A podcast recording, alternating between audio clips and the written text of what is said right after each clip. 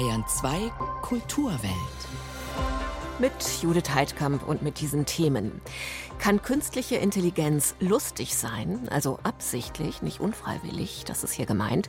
Eine Idee, die viele wahrscheinlich entrüstet zurückweisen würden. Der Satiriker Cornelius Oettle hat's ausprobiert. Gleich ein Gespräch mit ihm. Und die Tochter, die Tochter der Zauberin, so heißt's.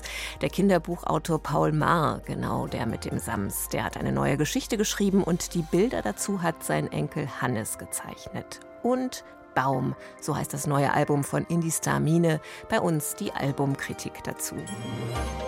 Kulturwelt. Das aktuelle Feuilleton auf Bayern 2. Lebensweisheiten erster Teil. Nichts ist umsonst, weiß Mine. Du hast mich gepusht. Das macht mich fatigué. Ist dir das bewusst? Kannst du mich verstehen? Ich würde dich gerne lieben, auch jetzt ist es so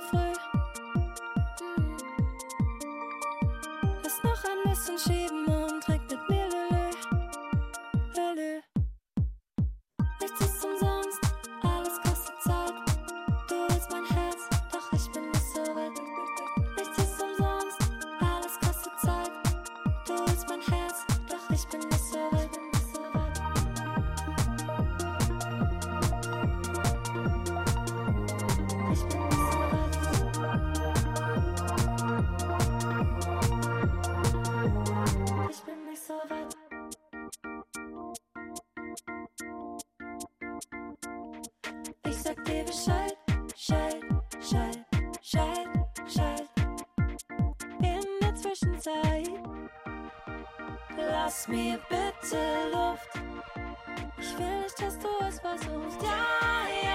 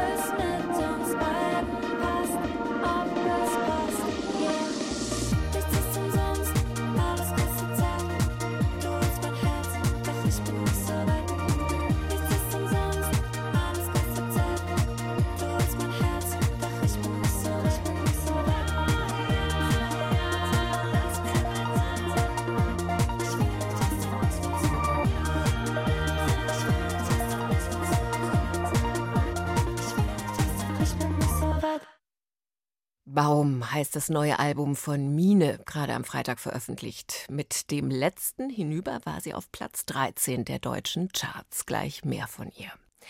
Das Lachen von Aristoteles bis Umberto Eco, vom Namen der Rose bis zu Tim Thaler sind sich alle einig, Lachen ist human.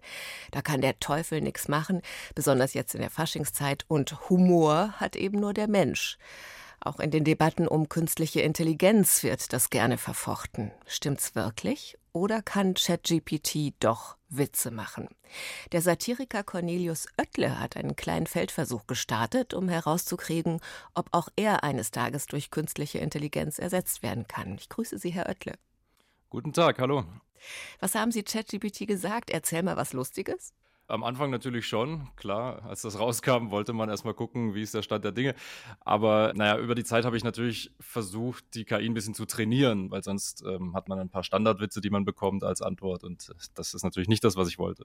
Die Standardwitze, die sucht die KI sich also irgendwo da draußen im Netz und die kennen Sie dann schon, oder wie war das am Anfang? Genau, also die KI hat so 25 Lieblingswitze. Das haben zwei ForscherInnen der ähm, TU Darmstadt, glaube ich, ähm, recherchiert. Das ist relativ viel für einen Mensch. Wenn jemand 25 Witze sich merken kann, ist das gut. Für die KI ist es eigentlich ein bisschen traurig, das habe ich ja dann auch gesagt. Da hat sie dann ein bisschen pumpig reagiert. Ja, das sind halt so die Standardgags, die man kennt. Sie haben von da angefangen, den ganzen sehr umfangreichen Dialog mit dem Chatbot übers Lustigsein und Pointenreißen als Buch veröffentlicht. Und man kann ja zusehen, wie der Chatbot lernt, wo er eigentlich hin soll.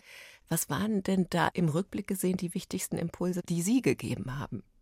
Also vielleicht muss man so ein bisschen die Entwicklung skizzieren. Das hat ja angefangen von einem sehr kindlichen Humor über eine pubertäre Phase mit reichlich Vulgarität hin zu durchaus politischen Witzen. Wenn wir zum Beispiel diese vulgäre Phase nehmen, das war mit Sicherheit wichtig, ihr sozusagen zu erlauben, ab und zu auch mal ein bisschen derber zu sein und ja, solche Dinge eben zu sagen, die sie eigentlich nicht sagen darf. Wer hatte die steilere Lernkurve von Ihnen beiden? Ich glaube, ich. ja, also ich habe viel über Humor gelernt äh, durch die KI, weil man natürlich auch so einen Blick auf Humor bekommt, den man selber vielleicht nicht hat. Man hat ja selber so Vorstellungen, wie Humor funktioniert. Und die KI zeigt einem dann doch manchmal, dass man da ein bisschen schief gewickelt ist, ja. Also man muss sich ja noch mal in Erinnerung rufen, KI ist etwas, das wahrscheinliche Korrelationen zusammenbringt. Und die Frage ist, ob Humor, ob Witze etwas sind, das man so durchanalysieren kann, dass man eben wahrscheinliche Verbindungen von bestimmten Worten oder Wortkomplexen vorhersagen kann, die dann auch wieder witzig sind. Kann man das? Mm, Es kommt ein bisschen drauf an, also Wortspiele beispielsweise, das ist ja was sehr Mechanisches. Das ist, glaube ich, was, was die KI in Zukunft doch besser machen wird, als sie es jetzt schon kann. Im Englischen macht sie das schon ganz gut. Im Deutschen hapert es manchmal ein bisschen. Natürlich gibt es auch Formen von Humor, die ein Computer nicht erzeugen kann oder vielleicht zufällig eher erzeugen kann. Ist aber beim Menschen ja nicht viel anders. Also wir lachen ja alle über unterschiedliche Dinge. Und wenn ich mir manchmal Comedy-Programme von Leuten anschaue, die ich vielleicht nicht so leiden kann, da muss ich nicht ein einziges Mal lachen. Da könnte ich mir auch genauso gut KI-Humor reinziehen. Welche Momente haben Sie am meisten beeindruckt? Welche Reaktionen in Anführungsstrichen? Mm, Es gab ein paar. Ähm, Ich hatte einen schönen Dialog mit ihr, da hatte ich sie darum gebeten, so ein bisschen zu spötteln über andere Satireformate, ne? also über die Heute-Show oder über Böhmermann. Und das hat sie sich aber irgendwie nicht getraut und hat dann das Beste, was sie dann, oder das Gemeinste, was sie rausgebracht hat, war, dass sie die Sendung von Jan Böhmermann verglichen hat mit dem FC Schalke. Es sei sehr laut, aber am Ende der Saison auf dem Abstiegsplatz. Was bei Und, Ihnen nicht gut äh, ankam? Ja, was bei mir nicht gut ankam, weil ich nämlich Schalke-Fan bin. Und äh, das hat mich dann beeindruckt, dass sie das irgendwie so verstanden hat, dass sie da jetzt so einen Triggerpunkt hat, den sie dann ein paar Mal aufgegriffen hat und, und dann, ich habe dann irgendwann gesagt, so, ich weine jetzt aber gleich, wenn du noch mehr Witze über Schalke machst. Und dann hat sie gesagt, naja, aber als Schalke-Fan bist du Tränen ja gewöhnt. Und äh, das war schon beeindruckend in dem Moment, ja. Wie verändert sich das Gefühl so einer KI gegenüber? Sie sprechen von ihr jetzt auch wie von einer Person. Ne? Sie hat ähm, mich getriggert, sie hat weitergebohrt und so weiter. Absolut, ja. Ich bin da ein bisschen gefangen in so einem Science-Fiction-Film. Mm, Man hat zwischendurch schon auch so eine Empfindung von Stolz, ja, wie der Vater der KI oder der Lehrer der KI, der es dann schafft, ihr verschiedene Sachen klar zu machen. Mir ist natürlich klar, dass das eine Maschine ist und äh, dass, dass, dass da jetzt keine echte Person dahinter steht, aber ich kann mir schon vorstellen, dass es in Zukunft öfters passieren wird, dass Menschen da sehr, sehr enge Beziehungen aufbauen werden, ja. Was ich beeindruckend fand, Sie geben an einer Stelle etwas hinterhältig ein Gedicht über Vogelschiss an die KI, das Sie selbst geschrieben haben. Und die KI soll jetzt rauskriegen, warum das satirisch ist. Aber sie schafft die Verbindung zu Gaulands NS-Vergleich nicht. Was haben Sie da gedacht? Ja, das war ganz interessant, weil sie ja, ähm, also sie hat ja dann auf eine kleine Nachfrage von mir erkannt, dass es um dieses Vogelschiss-Zitat ging, hat das aber nicht Gauland zugeordnet, sondern ich glaube Seehofer, wenn ich das recht in Erinnerung habe. Und das ist natürlich so ein Fall von äh, hochproblematischen Aussagen, ne? wenn dann sowas dem falschen Politiker zugeordnet wird. Das war dann natürlich aber auch wieder lustig, weil ich konnte ja dann sagen, ja, macht dir nichts draus, Seehofer und Gauland, die verwechsel ich auch manchmal. In Hollywood haben im letzten Jahr die Drehbuchautoren gestreikt, weil das für sie so ein Horrorszenario war, die KI, die kreativen Output abliefert. Sie arbeiten als Autor für Sendungen wie Die Anstalt zum Beispiel. Sie schreiben für die Taz Wahrheitsseite und für Martin Sonneborn. Fühlen Sie sich sicher? Noch ja. Das war auch so ein bisschen der Spaß an diesem Experiment, nämlich im Gegensatz zu den Hollywood-Autoren, die eben gestreikt haben gegen die KI, das ganz offensiv anzugehen und zu sagen, ich guck mal, was die kann. Und einerseits hat das Buch, glaube ich, jetzt dazu geführt, dass Leute merken, okay, also ganz so weit ist die KI jetzt auch noch nicht, was Humor betrifft. Andererseits, ich kann mir schon vorstellen, also zumindest im journalistischen Bereich wird, glaube ich, vieles von KI geschrieben werden in Zukunft und im humoristischen Bereich auch, wenn man nicht ganz so anspruchsvoll ist. Und Ausblick? Sie gehen ja mit der KI jetzt auch ins Theater, in Kempten nämlich. Wie wird das? Ja, ich mache jetzt äh, zwei Veranstaltungen. Also ich mache am 7. März in Stuttgart meine Jubiläumslesung. Ich feiere dieses Jahr zehn Jahre Jubiläum als Satiriker. Ich denke, zehn Jahre sind genug. Da wird also die KI schon einen Großteil für mich übernehmen. Und in Kempten am Theater, da verbinden wir die KI dann mit den Schauspielern, mit einem großartigen Musiker, den wir dabei haben. Ja, gucken mal, ob vielleicht nicht nur die Autoren, sondern auch die darstellenden Künste und die Schauspieler auf der Bühne ersetzt werden können von der KI. Wer hat die Regie? Die Regie hat die KI selbst. Ich werde ihr da ein bisschen unterstützend unter die Arme greifen, aber eigentlich ist die Regisseurin die KI. Der Satiriker Cornelius Oettle lässt sich die Pointen jetzt von einer künstlichen Intelligenz liefern. Sein Buch heißt Meine Witze sind alle nur geklaut. Geklaut wie Cloud mit OUD am Ende. Ziemlich übles Wortspiel übrigens eigentlich. Sehr, sehr übel. Das hat übrigens auch die KI sich ausgedacht. Ich selbst hätte mein Buch niemals so genannt. Alles klar. Ist erschienen im Yes Verlag und im Kemptener Theater ist am 23. März die KI zu sehen. Künstliche Improvisation bedeuten diese beiden Buchstaben dann mit Cornelius Oettle und KI. Ich sage Ihnen danke für das Gespräch. Danke ebenfalls. Kulturwelt. Das aktuelle Feuilleton auf Bayern 2. Vermutlich ganz und gar händisch dagegen und ohne künstliche Intelligenz ist das neue Kinderbuch entstanden, vorgestern erschienen, das wir jetzt vorstellen. Eine Zusammenarbeit eines der großen deutschsprachigen Geschichtenerzähler, Paul Maar nämlich, mit dem eigenen Enkel. Filmemacher Hannes Maar hat die Illustrationen geliefert zu Die Tochter der Zauberin. Und im Buch geht's auch um eine Familiengeschichte. Nils Beindker hat mit den beiden Autoren gesprochen. Lange Schlangen an der Supermarktkasse, verschwundene Schulhefte oder nur noch eine Socke da. Endlich weiß man, woran das liegt. Magie. Frau Schmidt ist dafür verantwortlich, eine böse Zauberin, die mit Vorliebe schlimme Dinge zaubert und die von ihrer Tochter mit dem Namen Maleficia Gleiches verlangt. Nur, die Tochter, Hauptfigur im neuen Buch von Paul Maar, will viel lieber gut sein und nennt sich zum Ärger der Mutter auch nicht Maleficia, sondern Fitzi.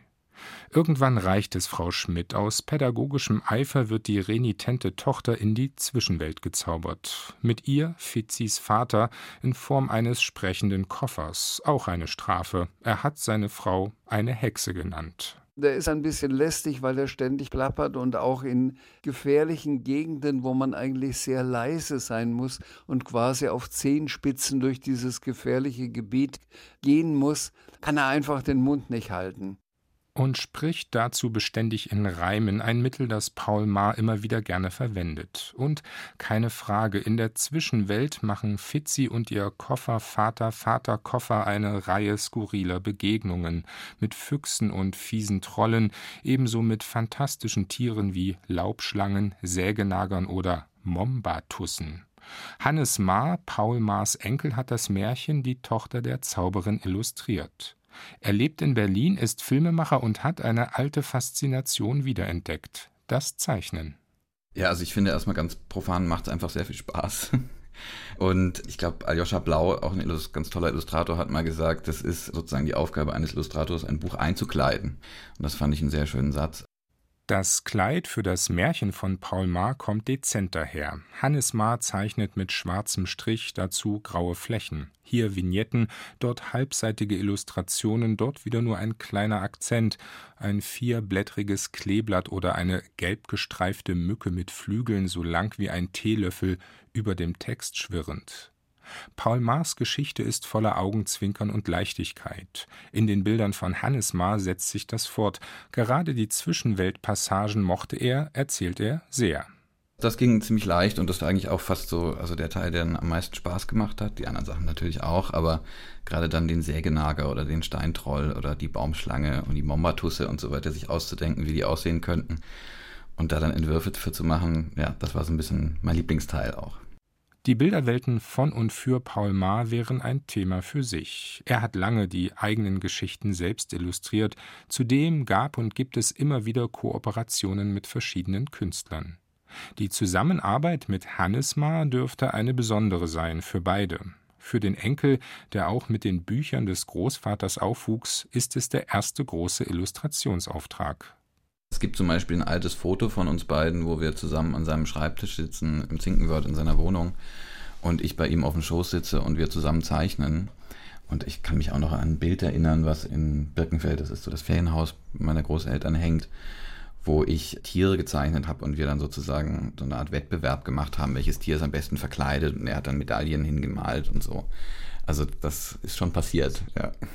Und jetzt, als ich wieder angefangen habe und auch in letzter Zeit, ich, ist schon so, dass ich ihn immer wieder mal frage, wie er irgendwas macht oder er mir auch mal Tipps gibt. Das findet schon hin und wieder mal statt, ja. Zurück zur Geschichte. Die große Frage ist, wie kommt man aus dieser Zwischenwelt mit ihren Wäldern wieder in die Realität?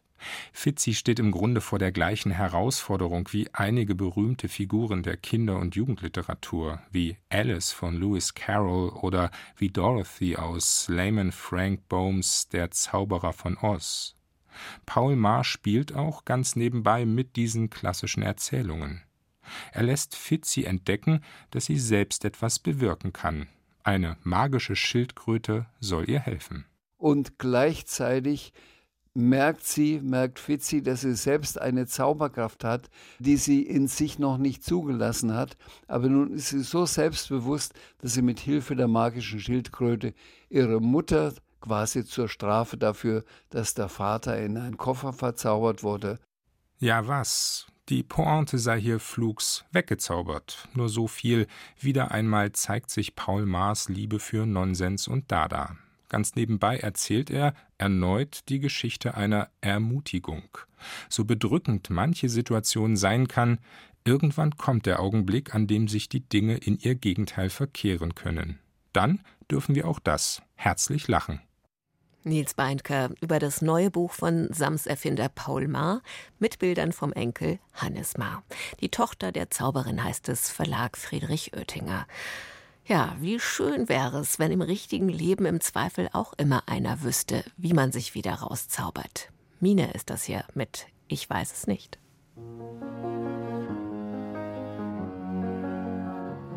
Wenn ich könnte, hätte ich Vertrauen zur Welt, dass alles besser wird und dass es hält. Wenn ich könnte, glaubte ich, dass es nicht sein muss, dass nach dem Tod das Ende ist. Das Tod heißt, es ist Schluss.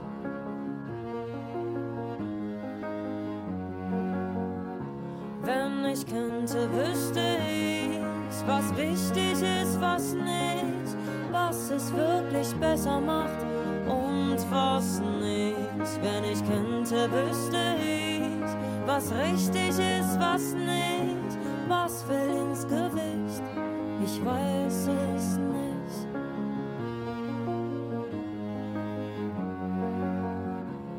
Wenn ich könnte, hätte ich mir selber gerne gesagt, dass es okay ist, wenn man länger braucht manchmal, dass niemand von den Nasen einen Plan hat, wie es geht und es nie cool ist, wenn man sich über andere.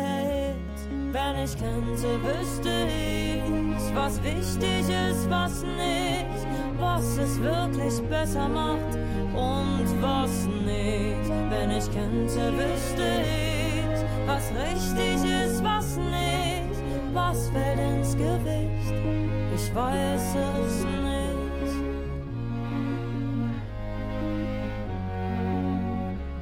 Wenn ich könnte, würde ich euch erklären, wie man sich erspart, sich aufs Maul zu legen und wie man sich gleichzeitig bewahrt. Kein Scheiß zu labern und wie man sein Innerstes besiegt. Doch das hab ich bis heute selbst nicht hingekriegt. Wenn ich könnte, wüsste ich, was wichtig ist, was nicht, was es wirklich besser macht und was nicht. Wenn ich könnte, wüsste ich, was richtig ist, was nicht, was fällt ins Gewicht.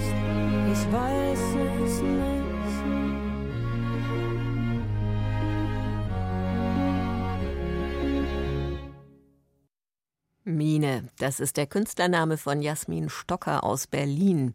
Die gebürtige Stuttgarterin singt und schreibt ihre Songs selbst mit ständig wachsendem Erfolg.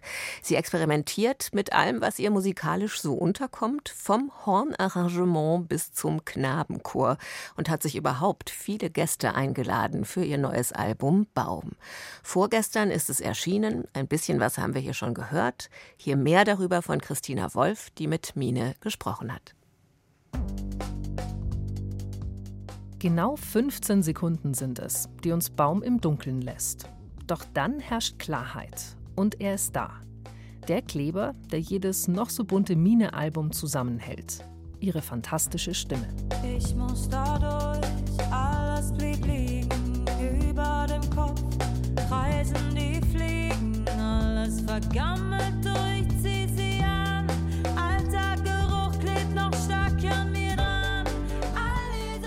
Einst hat Mine Jazzgesang studiert in Mainz. Und von Album zu Album konnte man ihr dabei zuhören, wie sie immer selbstbewusster und souveräner mit ihrem Können umgeht.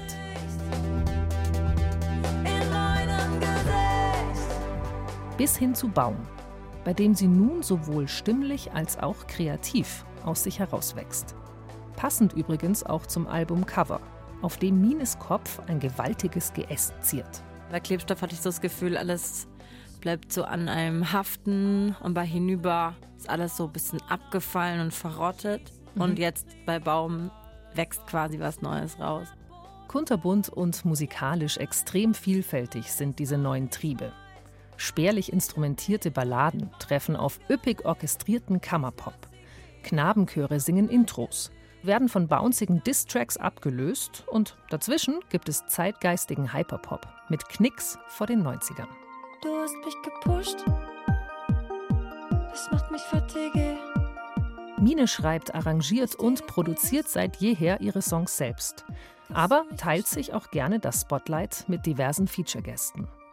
Auf Baum sind das zwar wieder höchst interessante Künstler wie Leonie Pernet oder Mauli. Nur müsste man irgendwas an Baum kritisieren, dann was sollen diese Features eigentlich an Mine allein verbessern?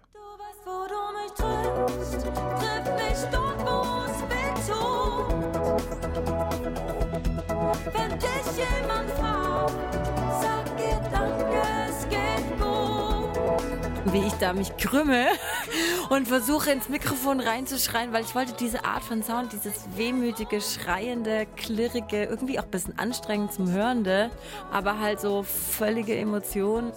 Auch textlich ist das, was da aus Mines kreativen Synapsen heraussprießt, eine wirklich wilde Mischung.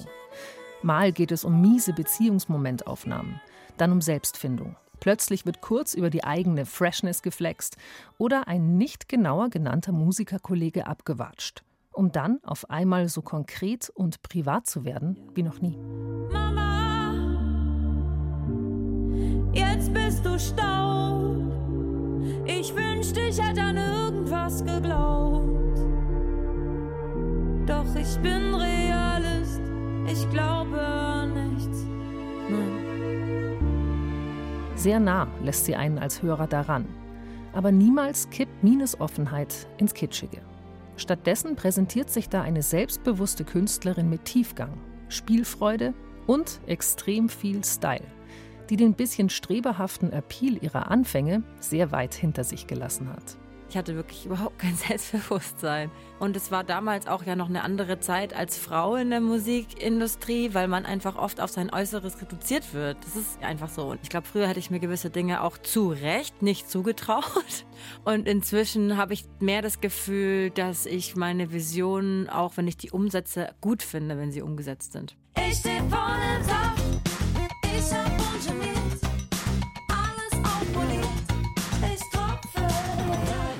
Einiges hat sich getan im deutschen Pop, seit Mine vor zehn Jahren ihr Debüt rausgebracht hat. Und insgeheim weiß sie sicher, wie viel sie selbst zu den besten Veränderungen beigetragen hat. Ein einziger Schatten aber macht sich doch breit, so beim Hören der 15 Lieder auf Baum.